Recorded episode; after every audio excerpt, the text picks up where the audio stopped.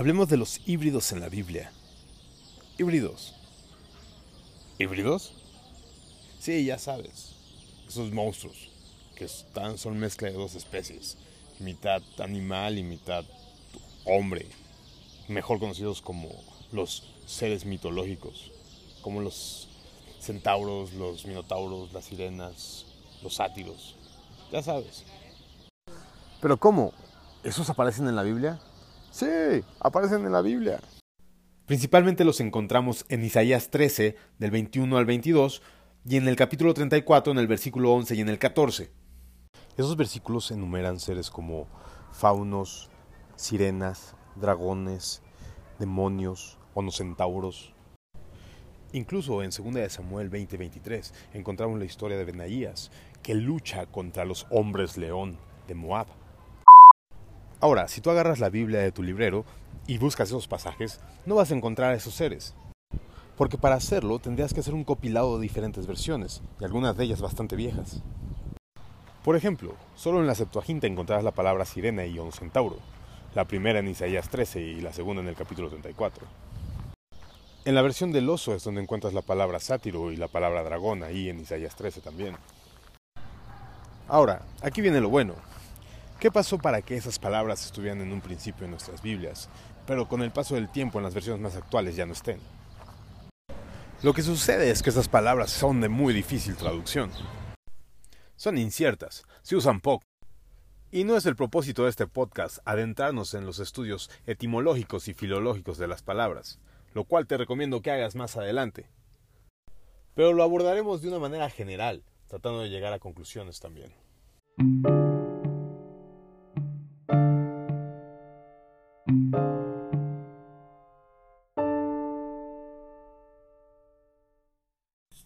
Digamos que es más o menos obvio que los traductores contemporáneos no crean en ese tipo de seres, y que a lo largo de las eras y de los años se tergiversó el significado de esas palabras hasta que en algún punto, en algunas traducciones del pasado, llegaron a aparecer esos nombres de esos seres extraños. Y para corregir esos errores, y puesto que en definitiva los traductores contemporáneos no creen en esos seres, intercambiaron aquellas palabras por chacales, por búhos, por avestruces, por cabras. Concluyendo que en realidad los profetas se referían a ese tipo de animales. Porque, insisto, hoy es inconcebible creer desde la biología moderna que ese tipo de seres mitológicos hayan existido. Pero la verdadera pregunta es si realmente los profetas creían que existían ese tipo de seres. Y si era así, ¿qué implicaciones tiene esto?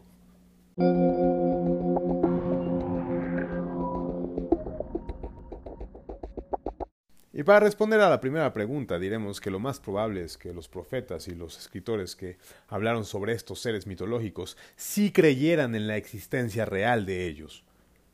La primera referencia e inmediata, como lo hemos visto antes, es el libro de Enoch, que para la cultura judía era un libro de referencia.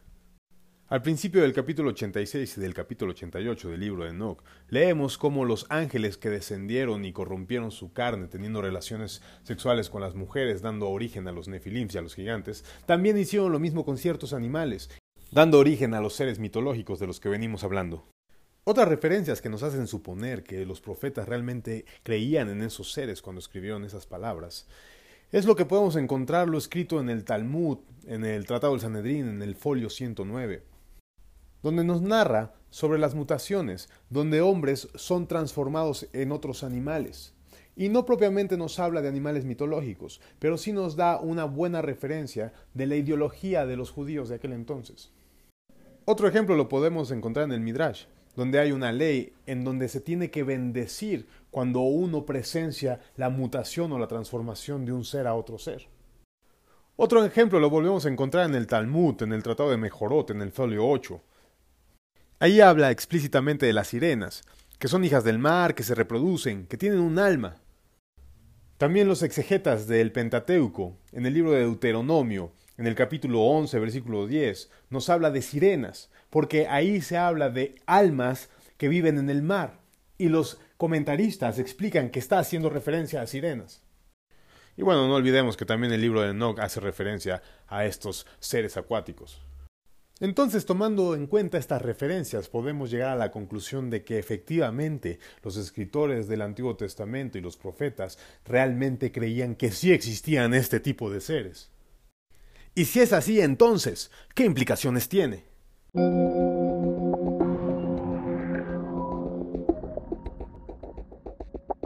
Establezcamos primero que nada que esas palabras, que esos versículos fueron inspirados por Dios porque de lo contrario tendríamos que admitir que hay una porción en nuestras Biblias que no es inspirada por Dios, y eso iría en contra directa de la inerrancia que nosotros defendemos de la Biblia. La primera posibilidad sería que esos seres mitológicos realmente sí existieron, y que la mitología, más que ser puros cuentos, en realidad es la historia perdida de un mundo que desconocemos. La segunda, y que es más aceptada por la mayoría de las personas, es que Dios utilizó las creencias y fantasía de los profetas para hablarnos a través de eso. Pero si eso es cierto, entonces nos queda una pregunta más por resolver.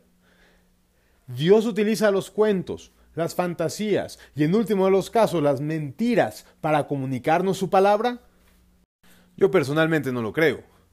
Pienso que Dios puede utilizar nuestra cultura, nuestro conocimiento, nuestros avances en el conocimiento para transmitir verdades que son inaccesibles de otra manera, pero no creo que para ello tenga que utilizar mentiras, pues es Dios, el Dios de toda verdad.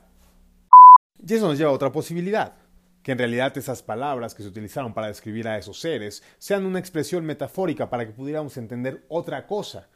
Por ejemplo, como cuando se nos dice que se metió el sol.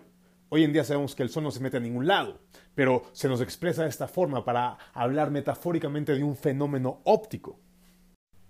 Pero esa posibilidad es el caso de los textos que estamos estudiando. ¿Podríamos realmente creer que esos seres mitológicos en realidad están haciendo alusión a una metáfora? Pienso que no. Porque si así fuese, ¿por qué en la actualidad los traductores contemporáneos no dejaron esas palabras?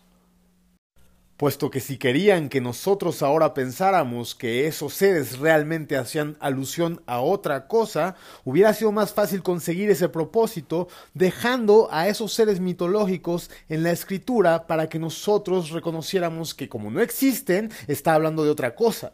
Sin embargo, cambiaron esos seres por animales que sí existen. Porque al estudiar el flujo del texto, nos hace todo pensar que estaban tratando de describir a seres que realmente existían. Y entonces nos queda una última pregunta, la más importante de todas. ¿Realmente creemos en nuestras Biblias?